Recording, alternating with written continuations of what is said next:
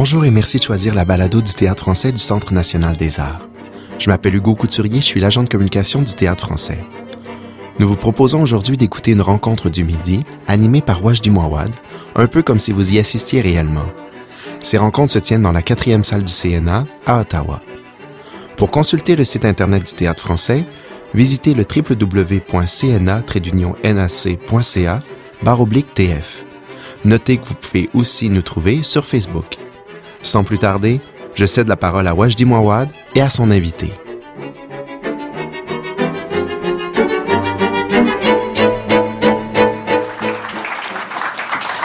Merci, merci beaucoup Paul. Alors euh, bienvenue tout le monde pour cette première rencontre midi. Euh, je rappelle les petites règles pour ceux qui euh, y assistent pour la première fois. C'est pas très compliqué. Euh, j'invite quelqu'un avec qui j'ai vraiment envie de parler. Je parle avec lui pendant une heure. Et puis voilà et c'est fini après. Donc, et, tout ça pour dire qu'il n'y a pas de questions après euh, directement officielles, mais après on traîne toujours. Donc vous pouvez évidemment venir poser des questions euh, directement entre vous. Alors, avant de commencer, de rentrer dans le, dans, la, dans, la, dans le dialogue, je, je vais vous faire une légère présentation de Robert Lévesque. Euh, né le 1er novembre, jour de la Toussaint, oui. à la fin de la guerre en 44. Il fait son cours classique à Rimouski et à Québec et a fait ses études en lettres et histoire à l'université Laval à Québec. Il est critique, chroniqueur, essayiste et écrivain. J'aime bien essayiste et écrivain. On peut oui. un peu la différence oui, entre. Voilà, ça, oui, oui. Il peut y avoir des essayistes qui ne sont pas, écrivains. voilà. Et le contraire, évidemment. voilà. Au cours des 30 dernières années, Robert Lévesque s'est imposé comme le critique de théâtre de langue française le plus marquant du Canada. En 80, de 81 à 96, il a été critique de théâtre et directeur de la section culturelle, comme Paul vient de le mentionner, puis du cahier livre au quotidien Le Devoir, de 97 à 2006, il a signé un carnet culturel à l'hebdomadaire montréalais ici. Il a publié quatre ouvrages aux éditions Boréal, notamment La liberté de blâmer, Un siècle en pièces, L'allié de personne et Récits bariolés, des titres qui parlent plus, enfin, les titres parlent beaucoup de l'auteur. Il a été au centre de deux films documentaires, Le Dernier Mot et État critique. Et en ce moment, il collabore régulièrement euh, au magazine Le Libraire, à la revue de cinéma 24 images, au quotidien La Presse et à la radio de Radio-Canada. Il a reçu le prix Judith Jasmin en 89 et le prix Jules Fournier du Conseil supérieur de la langue française en 2002. Il est actuellement en résidence d'écriture à l'auberge La Villa des Frontières de Poéné-Gamok. Poéné-Gamok. Merci. Le camp littéraire Félix. Et surtout, Robert Lévesque a trois chats. Alors, euh, on va commencer euh, très simplement. Euh,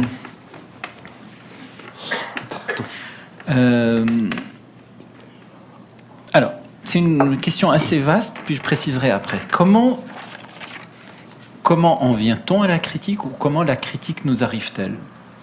Comment la critique arrive? Ouais. Euh, j'ai le goût de répondre tout de suite très tôt. Il faut que ça nous arrive très tôt. Euh, la critique nous arrive. La critique nous arrive lorsqu'on s'ouvre à la littérature, lorsqu'on commence à lire, lorsqu'à l'adolescence et dans les collèges et surtout, moi, je viens d'une époque où il y avait le ce qu'on appelait le cours classique, les humanités, disait-on, où il y avait vraiment des études assez euh, assez poussé, avec de très bons professeurs, je me souviens et tout. Et donc, on, on, on, on développe peu à peu, en fréquentant euh, les œuvres et tout ça, euh, en discutant, parce que je me rappelle qu'il y avait énormément de discussions. Je me rappelle en particulier où je suis encore étudiant au cours classique dans les premières années, où il y avait une femme qui, qui, va être très importante dans ma vie, qui dirigeait un, un hebdomadaire à Rimouski parce que je fais les quatre premières années de mon cours classique à Rimouski, et qui euh, était une femme euh, qui, euh, dans son petit hebdomadaire de province, tenait une chronique littéraire. Mais elle, parlait des livres qui euh, paraissaient à Paris, ou, euh, bon, etc. Et elle avait une certaine audience, elle était vraiment très bien. C'était un personnage exceptionnel, une femme qui aurait pu faire carrière à Montréal ou même à Paris, mais qui avait décidé de rester à Rimouski. Et cette femme-là, euh, via mon camarade, mon grand camarade de l'époque, euh, elle était l'amie de l'oncle de ce camarade-là, et donc on avait un lien. Et à tous les mercredis après-midi, nous allions, quand elle avait bouclé son hebdomadaire, nous allions euh, discuter avec elle durant deux heures. Et on parlait de littérature essentiellement et tout.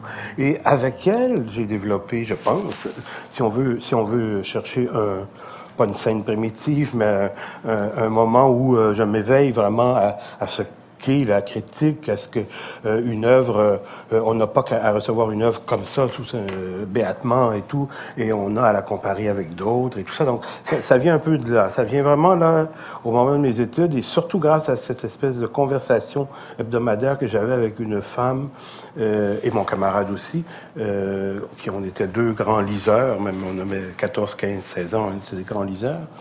Euh, et on imaginait d'ailleurs ensemble euh, fonder un journal et tout à cette époque-là. Donc tout, tout, se jouait comme un peu en même temps parce que autant je m'éveillais à la littérature, autant je m'éveillais aussi à la maïeutique avec Madame Morin, s'appelait Lisette Morin, cette femme. Euh, et autant je rêvais de, de, de, travailler dans un journal, parce que, bon, je lisais les journaux, euh, j'ai toujours été un grand lecteur de journaux. Et tout ça mis ensemble fait que j'ai toujours euh, eu cette espèce de, quoi, de sens critique face, face, mais sens critique, euh, pas dans le sens où tout ce que où je remettais en question tout ce que je lisais, c'est pas ça, parce que j'avais des, des auteurs dans lesquels j'entrais euh, nu, euh, entrant dans la maison. Euh, ben, D'abord Molière, je lisais les pièces de Molière tout jeune, et Racine, je me rappelle très bien que j'étais euh, enfant et euh, je, dans, mon, dans ma chambre, j'avais dans une boîte de carton, je m'étais fait une espèce de, manteau d'Arlequin, de, de, de, scène, et j'interprétais Bérénice en particulier avec des bouts de stylo. Les personnages étaient des stylos, alors Bérénice et tout ça, et euh, euh je m'imaginais mettre en scène, mais uniquement euh, pratiquement sans le texte non plus. Là. C'est juste que bon, j'avais lu Bérénice et je, faisais bouger mes bouts de stylo comme étant les personnages de Bérénice. Et là, vous me direz, ben, comment ça se fait que vous n'êtes pas devenu metteur en scène? Non, c'est c'est pas c'est pas la tangente que que ça prenait. C'était vraiment le, le plaisir de de comment dire le plaisir de la littérature, le plaisir de l'art, le plaisir de, du théâtre. justement, euh, donc forcément le, la critique. Qui...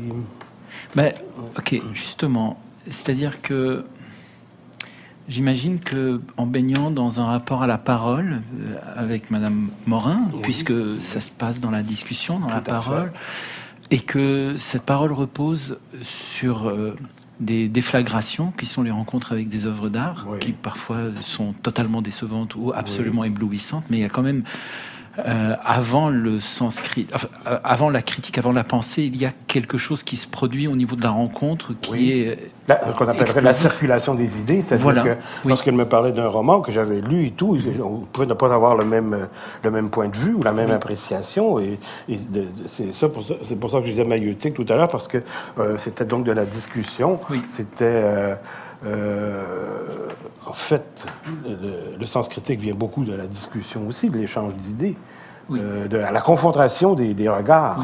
Sur, euh, Mais comment, par exemple, est-ce que l'idée de... Parce que là, tout à l'heure, essayiste, écrivain. Tout à l'heure, avant que l'on commence, vous m'avez dit je suis en train d'écrire en ce moment, mais pas de la fiction, parce que jamais la fiction. De quelle manière parce que pour moi, ça, c'est quelque chose qui est difficilement imaginable. Mais quand je dis que c'est difficilement imaginable, pour moi, je parle de manière très euh, personnelle à ce niveau-là. Euh, comment, comment la tangente se prend alors que l'évidence, puisque vous lisez, puisque le théâtre, puisque l'enfance, puisque euh, la jeunesse qui est là, Comment la fiction est évitée? Comment évite-t-on la fiction? Comment comment comment évitons la fiction et plus loin? Alors, je vais utiliser un mot là peut-être un peu euh, violent parce que je crois que dans votre cas c'est pas tout à fait ça, mais quand même, comment évitons la création, la désir, le désir de mettre en forme son propre univers? Parce qu'avant de dire je serai critique, il y a, je crois, avant ça, un refus de quelque chose, ou bien un, un verbe que je n'ose pas dire parce que je ne le connais pas exactement. Comment cela s'est passé? Comment Qu'est-ce que vous pourriez dire là-dessus? Comment éviter d'aller vers la fiction quoi Ou, euh, Grande question, parce que c'est la première fois qu'on me la pose de cette façon-là. Très grande question. Je ne sais pas. C'est euh, euh, la chose a été comme possible à un moment donné, mais je pense que j'étais d'abord avant tout un grand lecteur. J'aimais beaucoup lire, j'aimais beaucoup lire, et l'idée de, moi-même est-ce, comme euh, Jean-Pierre Ronfort me le disait dans les entretiens, est-ce parce que j'ai eu une enfance heureuse que je n'ai pas, euh, que je ne suis pas devenu un auteur plutôt qu'un critique? C'est fort possible. Ronfort le disait très bien. Euh, il parlait de sa mère, son père, son enfance heureuse et tout, qui fait que lui, il est allé dans la création, mais dans le ludisme beaucoup plus que dans que dans le tragique et tout ça. Et euh, donc il y avait ça, une enfance heureuse, beaucoup beaucoup de lectures. Euh, quand je vous disais que je m'amusais à, mettre en scène avec des bouts de stylo, Bérénice, c'est pas tellement que je voulais créer quelque chose. C'est j'aimais le théâtre. Et là, c'est difficile de vous répondre. J'aimais le théâtre, beaucoup. Euh, d'abord de façon livresque, ensuite en y allant très jeune. Mais euh, il n'y a pas eu vraiment ce déclic, euh, ce passage. Parce que, des fois, je résume. Souvent, les, souvent, on me demande comment ça se fait que vous ne faites pas de la fiction. Il y a même un directeur de théâtre, il y a une quinzaine d'années, qui me demandait d'écrire une pièce. Je disais, non, moi, je ne je, n'invente pas, je commente. C'est un peu résumé, là. Euh, mais euh, ce n'est pas que je n'ai pas essayé, j'y ai pensé. Parce que je dois vous avouer, et ça, quand je dis ça, euh, parfois ça nourrit ce fameux cliché le critique est un artiste déçu ou blasé ou frustré, c'est-à-dire, c'est que à, la sortie de mes études universitaires en lettres, études en, particulier où je n'allais qu'au cours sur Rimbaud, euh, qui était donné par un père capucin, qui était le père Maurice. Ceux qui ont connu l'Université Laval dans les années 60 s'en souviendront tous. Un cours extraordinaire sur Rimbaud donné par un père capucin, avec sa soutane brune et, ça. Et, mais c'était un cours magnifique et tout. Mais je n'allais pas aux autres cours et je, je, je, il y avait la troupe de théâtre Les 13, qui existe encore. Euh, à l'Université Laval. Et je tournais autour. Et je tournais autour, non pas pour, euh, pour euh, devenir acteur, ou ce que j'ai jamais pensé, ou metteur en scène, mais pour tourner autour. Et j'avais réussi à me placer les pieds pour devenir l'assistant de Jean Guy. Je sais, Paul Lefebvre, c'est sûrement, euh, connaît sûrement Jean Guy qui a dirigé le Conservatoire de Québec longtemps, qui est un magnifique comédien, pas connu à Montréal. Euh, et euh, donc, je devenais un peu son assistant. Je tournais autour, j'allais lui chercher des cafés et tout. Et je devenais régisseur, et bon, etc. Et ça donnait des crédits. Et donc, quand je termine à l'Université Laval, au bout de trois ou quatre ans, je pense peut-être que je peux euh, euh, aller au théâtre, mais jamais je pense que je peux écrire une pièce de théâtre. Ce n'est pas, ni, ni, être comédien, ce qui est exclu d'emblée. C'était peut-être devenir metteur en scène. Mm. Et je suis allé passer une audition à l'École nationale de théâtre euh, à l'été 69, au printemps en fait. Et euh, j'avais comme euh, travail sur papier de faire la mise en scène de la paix respectueuse. À l'époque, on disait encore la paix respectueuse en 68, 69. Et euh, j'avais été accepté. Mais c'est cet été-là que j'ai rencontré, que, que, je connaissais déjà parce que je discutais avec elle à chaque semaine, mais que Mme Morin m'a dit Voudriez-vous travailler au journal cet été J'ai dit oui. Et euh, puis là, euh, c'est magnifique parce qu'elle m'a rien montré, elle m'a rien euh, enseigné, mais à l'observer, j'ai tout appris en dedans d'un mois. Elle m'a fait tout faire, le chien écrasé, l'éditorial, etc. Et le même été, parce que là, vous m'amenez à parler de tout ça, comment ça se fait que je ne suis pas allé vers la création. le même été, je me suis inscrit à un office, un voyage de l'Office franco-québécois pour la jeunesse qui commençait, c'était le premier été, et euh, pour un stage en théâtre en France. Alors, j'ai, euh, je pars euh, euh, pour la petite histoire, le même soir où euh, Neil Armstrong marche sur la Lune, je prends pour la première fois de ma vie, le même soir, on avait les nouvelles euh, avant qu'il marche sur la Lune à Montréal, et arrivé à Paris, on avait les photos de, de, le, le grand pas de l'humanité. Et moi, je faisais moi le saut, pas, mon euh, premier saut euh, outre-Atlantique et tout. Et donc, stage de trois semaines, très bien organisé, où, nous, où nous avons été rencontrés, par exemple, Jean Mercure au Théâtre de la Ville, Théâtre de la Ville qui était en reconstruction, où nous sommes allés voir travailler Ariane Mouchkine à Avignon. C'était les clowns à ce moment-là. Et c'était une année Béjart, où on avait le droit l'après-midi d'aller assister aux répétitions de Béjart. Et bon, etc. Et là, j'en faire une histoire courte. Et donc, euh, euh, gros bain de théâtre, mais un bain de théâtre de spectateurs, euh, d'admirateurs, etc. Et euh, revenu ici, euh, la piqûre du journalisme était, plus forte. Et euh, donc, j'ai continué. Et puis, à un moment donné, j'ai arrêté de penser que je pouvais me réinscrire à l'école et tout ça. Mais on peut dire que si je m'étais inscrit, si, bon, etc., qu'est-ce que je serais devenu? Un metteur en scène? Je sais pas, peut-être. Mais euh, jamais, jamais, ça ne m'a poursuivi comme un regret ou quoi que ce soit. Ce qui fait que quand j'entends, euh, comme je vous disais tout à l'heure, ah, un critique, c'est un artiste frustré, je trouve ça ça un peu ridicule. Oui, oui. C'est un peu Oui, court, oui, un peu court. oui, tout à fait. Bon, Euh, euh, ouais. Enfin, puis on, dans votre cas, on n'en Mais est pas là. puis- ouais.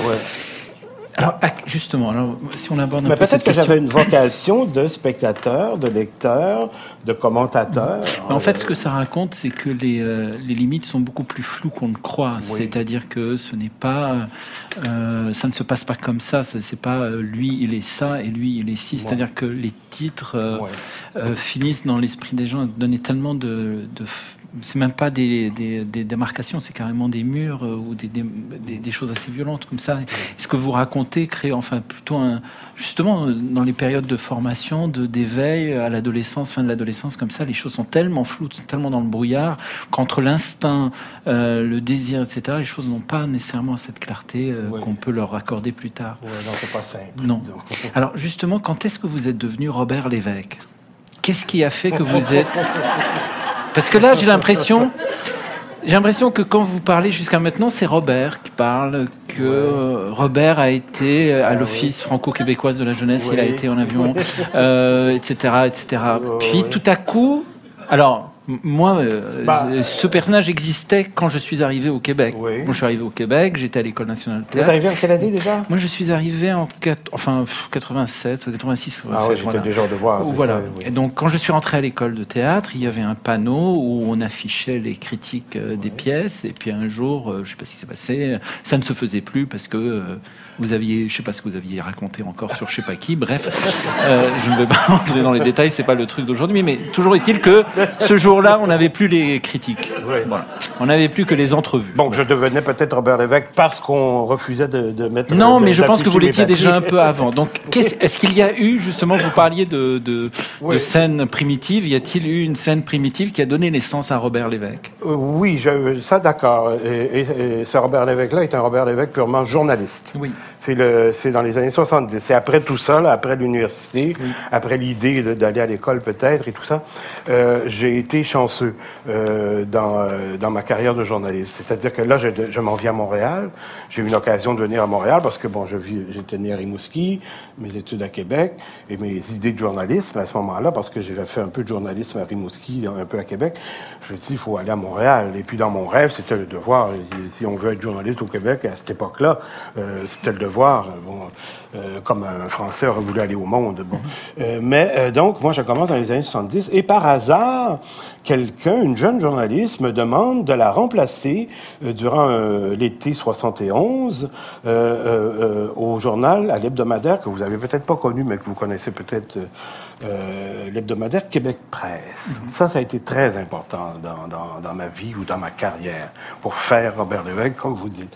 Euh, un hebdomadaire euh, anti-gouvernemental, anti-parti libéral, un, un, hebdomadaire engagé, hebdomadaire euh, indépendantiste, tout ce que vous voulez, euh, mais beaucoup plus, plus socialiste qu'indépendantiste quand j'y reviens, parce que très souvent... Euh, nos vues pouvaient parfois diverger, mais un hebdomadaire soutenu par les grandes centrales syndicales, donc quelque chose de très social et tout ça, un journalisme engagé dans lequel euh, euh, j'entre parce que pour remplacer cette jeune fille qui partait en vacances, elle me présente à Gérald Godin, Gérald Godin, le poète, qui est le rédacteur en chef de, de Québec Presse. Et c'est vraiment là avec des gens comme Gérald Godin, euh, euh, que j'ai vraiment euh, découvert, là où j'ai connu mes, mes, plus belles années journalistiques. Et naturellement, Godin m'avait confié les pages culturelles. J'imagine que je les attirais. et euh, bon, j'étais plongé dans tout ça, j'étais lecteur, tout ce que vous voulez. Et donc, j'ai commencé à faire un journalisme culturel engagé. Et euh, ça, ça n'est pas pour rien dans, ce que va devenir mon personnage critique. C'est-à-dire que j'ai toujours dit que, contrairement à certains critiques qui peuvent être excellents, mais qui viennent de l'université ou qui viennent du milieu théâtral, où euh, ça s'est vu, moi, c'est du journalisme, et même du journalisme de combat, comme, euh, comme je vous explique, parce que c'était un journaliste euh, à Québec Presse où vraiment, euh, petit détail pour vous dire, tous les samedis soirs, euh, à, l'atelier la, de composition, parce que c'était un journal qui sortait le dimanche, il y avait la voiture noire avec le chauffeur de Robert Bourassa qui attendait la première copie, parce qu'il il voulait être capable de réagir le lendemain. Les gens qui n'ont pas vécu ça ne se rendent pas compte qu'il y avait au Québec un véritable hebdomadaire de combat qui, euh, pour parler en québécois, qui fessait dans le tas. et, euh, et, donc, ça m'a formé comme ça. Ça m'a formé. Je me suis dit, le journalisme, c'est aussi un combat. C'est pas juste rendre compte et tout. Et comme j'avais, moi, à, avoir à m'occuper des pages culturelles, euh, je vous avouerai qu'à ce moment-là, j'étais plus un critique de cinéma. Euh, J'aimais beaucoup le cinéma aussi, parce que moi, en fond, je suis un critique de cinéma, de théâtre, de littérature. Et donc, à ce moment-là, j'étais le critique de cinéma. Je menais les combats qu'il y avait à mener dans le cinéma québécois en 70, 71, 72, c'est-à-dire défendre Gilles Groux, et puis euh, dénoncer les merdes de Jean-Claude Laure. Euh, en gros, on peut résumer ça.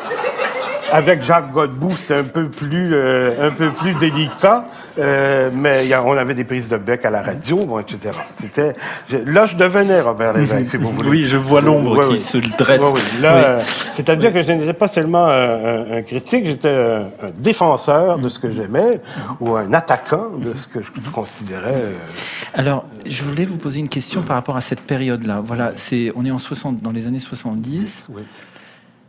Je vous fais une petite parenthèse. Ce n'est pas pour, me, me, pour ma propre gloriole, c'est au contraire, c'est tout à fait intime. Mais le correcteur d'épreuves à Québec Presse, à tous les, avec qui je passais tous les vendredis après-midi, euh, s'appelait Régent du Charme. Oh. Et j'avais des discussions avec lui. Mais Gérald Godin nous avait dit, Gérald Godin était un des rares amis de Régent du Charme, Pauline Julien, Gérald Godin du Charme, il nous avait dit, Bon, j'ai engagé Régent Ducharme parce qu'il avait besoin de sous, mais c'est pas Régent Ducharme. Donc, il fallait, on lui, par, on lui parlait, mais il fallait pas qu'on qu lui laisse voir qu'on savait que c'était lui. Et, et, et j'ai eu, durant, euh, bon, d'où ça s'est échelonné sur au moins trois ans, des discussions avec Régent Ducharme sans que ce soit dit que c'était Régent Ducharme. Mais je me rappelle, on, on parlait de Victor oui, par exemple, oui. entre nous. Et ça, il me l'a rappelé plus tard. 15 ans plus tard, au téléphone, il m'a dit, tu te souviens quand, euh, sur Lévis-Beaulieu, comment on s'était pris et tout ça? Et en tout cas, bref, je ferme la parenthèse, mais c'était quand, même une, une fréquentation de, d'un écrivain qui était d'une richesse inouïe. Quand il y avait une bouteille de rouge, il parlait plus. Oui. Donc, entre, je voulais euh, que vous me disiez un peu, par exemple, entre les années 70, la crise d'octobre, jusqu'au oui. premier référendum. Oui. Vous êtes, vous êtes en parallèle avec des artistes qui sont engagés à peu près dans le même combat que vous, oui. je dirais. Oui. D'ailleurs, on les fréquente assez à ce moment-là parce qu'à chaque année, il y avait ce qu'on appelait le Québec Show. Nous louions le centre Paul Sauvé et tout ce qu'il y avait d'artistes euh, indépendantistes, socialistes, de gauche, venaient gratuitement, une fois par année, donner un grand spectacle pour ramasser des fonds pour le journal et nous les fréquentions à ce moment-là et tout ça. Et, et Est-ce que le regard de critique, le regard critique qui, je crois, à ce moment-là devait euh, dépasser uniquement la frontière d'un livre, d'un film ou d'une pièce, qui est presque devenu ontologique, je dirais, là, po- se posait aussi sur des événements politiques et sur la manière avec laquelle ils étaient conduits, compris, menés, etc. Les artistes qui faisaient le, théâ- le théâtre que, euh, à ce moment-là, eux aussi étaient engagés là-dedans. Est-ce que déjà vous aviez un, est-ce que vous aviez à ce moment-là une, une appartenance de vue? Est-ce que vous partagiez vraiment les mêmes choses? Ou déjà il y avait de votre part, du moins, un regard très critique sur ce qui était en train de se dire, faire, etc. Comment vous avez vécu euh, tout à coup le fait de, vous retrouver à l'intérieur du même cercle, Ouais. de ceux que normalement vous vous commentez En toute honnêteté, je dois dire que pour ce qui est de l'idée d'indépendance du Québec, qui était, qui était majeure à ce moment-là, qui était, était, en effervescence, j'ai toujours été d'accord avec ça jusqu'au référendum euh, de 1980, où j'ai voté oui. Mais même là, à travers ça, euh, oui, d'une certaine façon, je, savais garder des distances parce que tout de suite après la fermeture du jour, une fermeture parce qu'on n'a plus de sous, euh, il y a eu l'aventure du quotidien le jour, qui était également euh, un journal de combat d'une certaine façon, un journal pour l'indépendance et tout, mais beaucoup moins socialiste. C'était le journal dirigé par René Lévesque, Jacques Parizeau et Yves Michaud, euh, auquel je suis allé travailler. En parenthèse, j'étais euh, mon, mon, mon beat, comme on dit en français, c'était chroniqueur judiciaire à cette époque-là. Métier merveilleux qu'avait tenu Thomas Bernhardt aussi et tout. Chroniqueur judiciaire, c'est pas loin de, de chroniqueur théâtral. C'est- c'est- C'est-à-dire? c'est ben, c'est-à-dire que les, les gens sont morts Il y a pour des le cadavres? Ben, il y a des cadavres. Il y a des véritables... Il y a des véritables corps. Je me souviens d'avoir couvert un procès où il s'agissait d'un homme qui avait tué une petite fille de 6 ans et dont on avait ramassé les morceaux dans différentes poubelles dans un village. Bon, euh, ça, c'est du théâtre. Euh, enfin, euh, non. Mais donc, au jour, je suis chroniqueur judiciaire et tout. Et pour revenir à ce qu'on disait, lorsque le Parti québécois a pris le pouvoir, euh, en 76, de façon un peu surprenante quand on y pense, euh, même de façon très surprenante, de façon théâtrale, puisque Robert Bourassa lui-même perdait son comté et que c'était Gérald Godin qui l'avait battu. Gérald avec qui j'avais fait Québec Presse.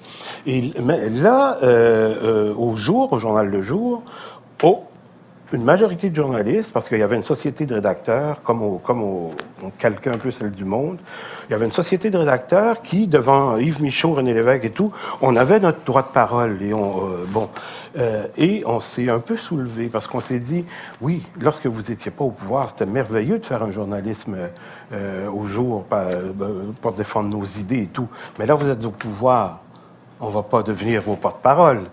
Et euh, j'ai participé euh, au conseil d'administration euh, qui a signé la mort au quotidien le jour, parce que les quatre journalistes qui, qui représentaient l'ensemble de la salle devant Jacques Parizeau, qui avait sa caisse de 24 bouteilles de bière, nous étions dans le jardin d'Yves Michaud, et, euh, euh, et c'est quand même incroyable de penser ces personnages encore aujourd'hui. Et euh, nous avons tenu tête. Il y avait Roch Côté, qui est un journaliste qui a fait un livre sur Tchekhov il n'y a pas tellement longtemps. Roch Côté, moi et deux autres. Et on avait finalement dit non, nous ne ferons pas du journalisme pour un parti au pouvoir, même si ça défendait nos idées, même si nous étions euh, beaucoup plus d'accord à ce moment-là, avant le référendum, avec le Parti québécois qu'avec le Parti libéral et tout. Alors donc, euh, toujours, euh, toujours ce souci quand même de ne pas euh, euh, jouer le jeu des autres, de, de, de garder sa, raison garder et tout, et de, de prendre ses distances avec tous les pouvoirs. ce qui va euh, devenir ma marque de commerce, dans le fond, quand je l'explique dans l'allié de personne.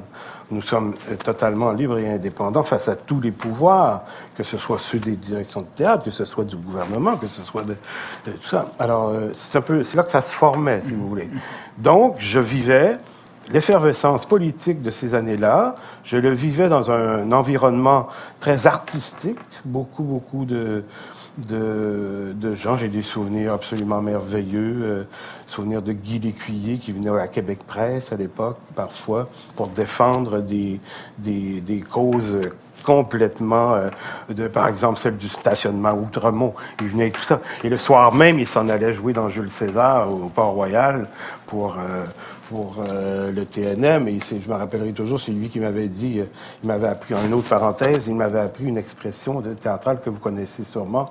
Il était euh, à moitié sous, vers 6h15, 6h30, au journal. Il nous défendait l'histoire des, stationnements d'Outremont. Et moi, je lui dis à un moment donné, à 8h, vous êtes sur scène. Là. Il, était, rendu 7h moins quart. Puis, il, il empestait le scotch. Et euh, ah, il m'a dit, Robert, en plus de ça, tu sais, c'est moi qui lève, qui lève le torchon.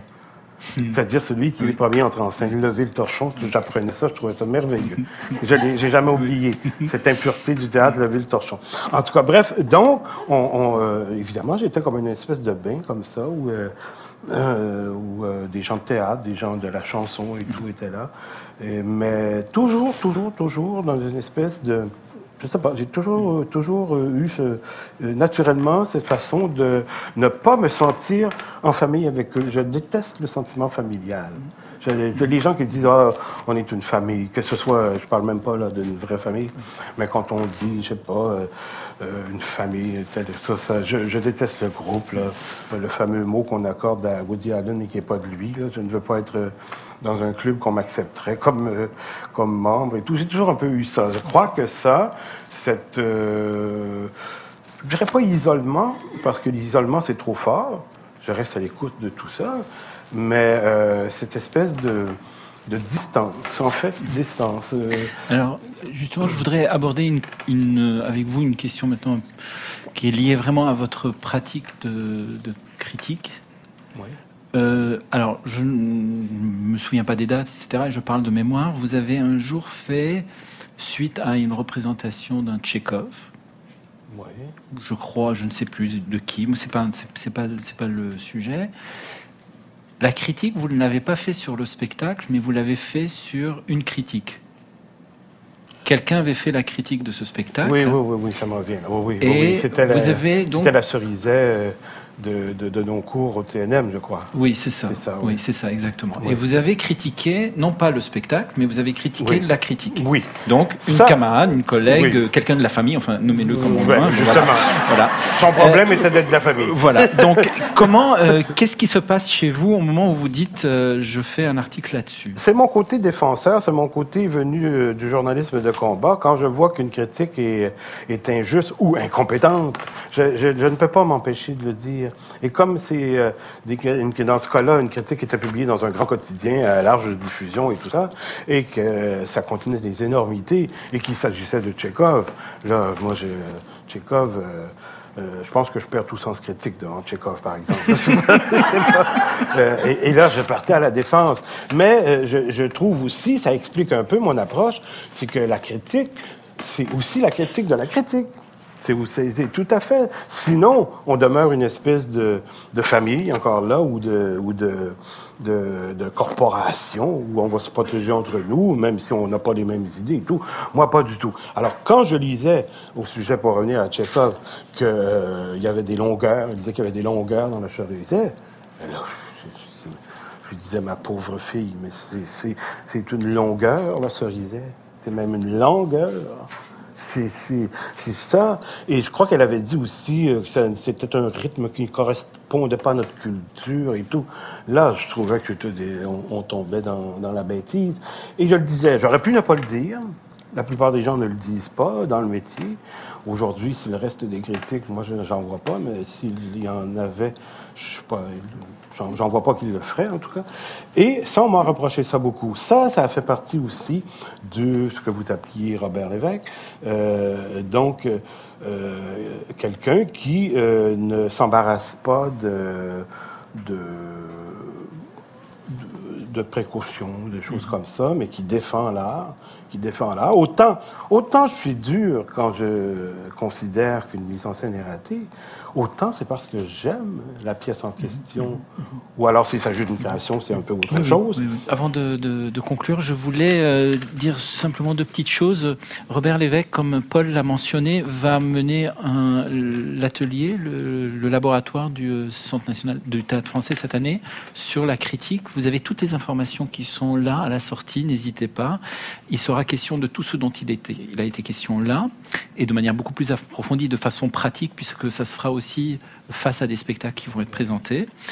Ensuite, euh, je voulais vous dire que la prochaine rencontre du théâtre Midi sera, alors là, c'est ça va être une belle suite parce que on va rencontrer le vendredi 13 novembre, donc à midi, ici, Thomas Ostermeyer, qui est euh, directeur de la Schaubühne à Berlin, qui va venir présenter ici Eda Gabler en allemand.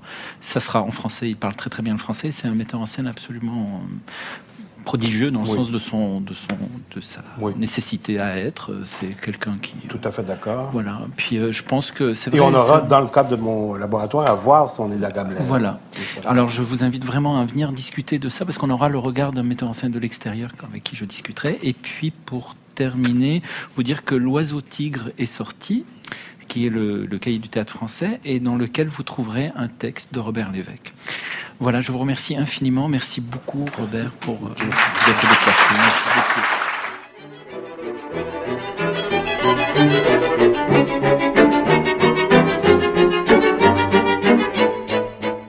Voilà qui conclut la balado de cette rencontre du midi.